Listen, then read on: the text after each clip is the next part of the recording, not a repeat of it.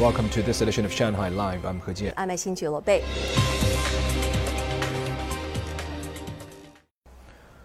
All travelers and people returning to Shanghai are required to do one PCR test per day for three days upon returning. Xinqiao tollgate attendants were busy checking everyone's PCR test results today. Zhang Hong tells us more. At the tollgate along the G60 Shanghai Kunming Highway, drivers coming from outside Shanghai were asked to turn on their vehicle's emergency lights so attendants would know their PCR tests need to be checked. Two PCR test windows were set up at the toll gate. It takes about 20 minutes to get a test done during peak hours. We saw more people getting a test here today compared to a few days ago. Traffic police were there to direct vehicles. We are here to guide the drivers somewhere else, so that they don't block traffic.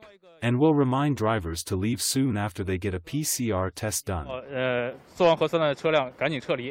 Community workers were busy today to ensure residents returning from trips got a test done within 24 hours. Mr. Zhang, who lives in Changning District, just returned from Anhui Province. He got a phone call from the neighborhood committee this morning reminding him to do a PCR test. I've done two tests in the past two days. The neighborhood committee set up a WeChat group to keep us updated. Travelers or returnees to Shanghai will send their PCR test results to a community worker. We set up a record for each household. About 3,000 residents live in the same community as Mr. Zhang. Many of them returned or came to Shanghai from other cities. The community was separated into five areas with five community workers each taking charge of one area. Zhang Hong, Shanghai Live. The 2022 Xintiandi Design Festival offers something for explorers as 20 installations are scattered around the commercial area. Zhang Ye was there and finds out what inspired some of the young designers and architects. These two giant kaleidoscopes have brought many residents back to their childhood. By moving the installation right and left, you will be able to see colored pieces of glass and transparent materials. I was just passing by after getting off the subway. Art installations like this are attractive to students like me since they are more fun than going to a museum or gallery. Visitors will also encounter Cubicscape, a group of shelters under plants for people to sit, lie down, or even take a nap. X Tree is made of wood and straw. The designer said it's a metaphor representing the strong vitality and potential of people. I have come to Xintiandi and taken pictures of installations regularly in the past few years. It's even better at night with the light effects. Young architects have a good opportunity to present their work. In Shanghai memory, designer Hong Dongtao, a Xintiandi resident for 12 years who is obsessed with Shikumen stone gate houses, has created a time tunnel using metal plates, bricks, old house number plates, and old photographs. The installation reflects his passion and nostalgia toward bygone days. This is the sixth year Xintiandi partnered with Design Shanghai, one of Asia's leading design events. This year, we want to uh, raise the attention uh, of nature to people's well-being.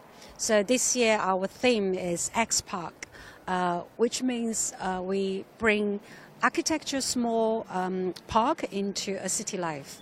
We want to uh, engage and uh, educate the public what is design design can bring something maybe not that functional to your lifestyle, but um, it, it can add some really um, inspirational uh, element in your normal life. Tan said she strongly suggests people check out the festival's leaflet and find out all the installations while strolling around Xintiandi, since some of them may appear quite different during the day than at night.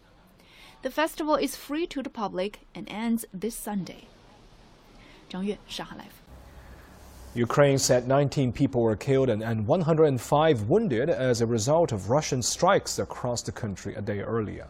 Air raid sirens sounded repeatedly across the country today, and explosions occurred in several places.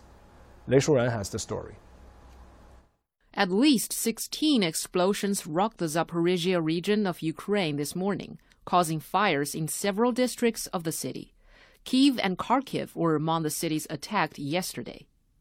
Russian President Vladimir Putin said in a security meeting that long range missiles struck Ukraine's energy, military, and communications facilities yesterday.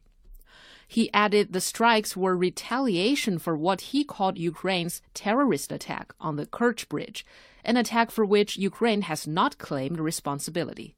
He promised a harsh response to any further such attacks. Repair work on the bridge had begun, Officials revealed that some freight will resume on October the 16th and that the bridge will be fully repaired in one and a half months.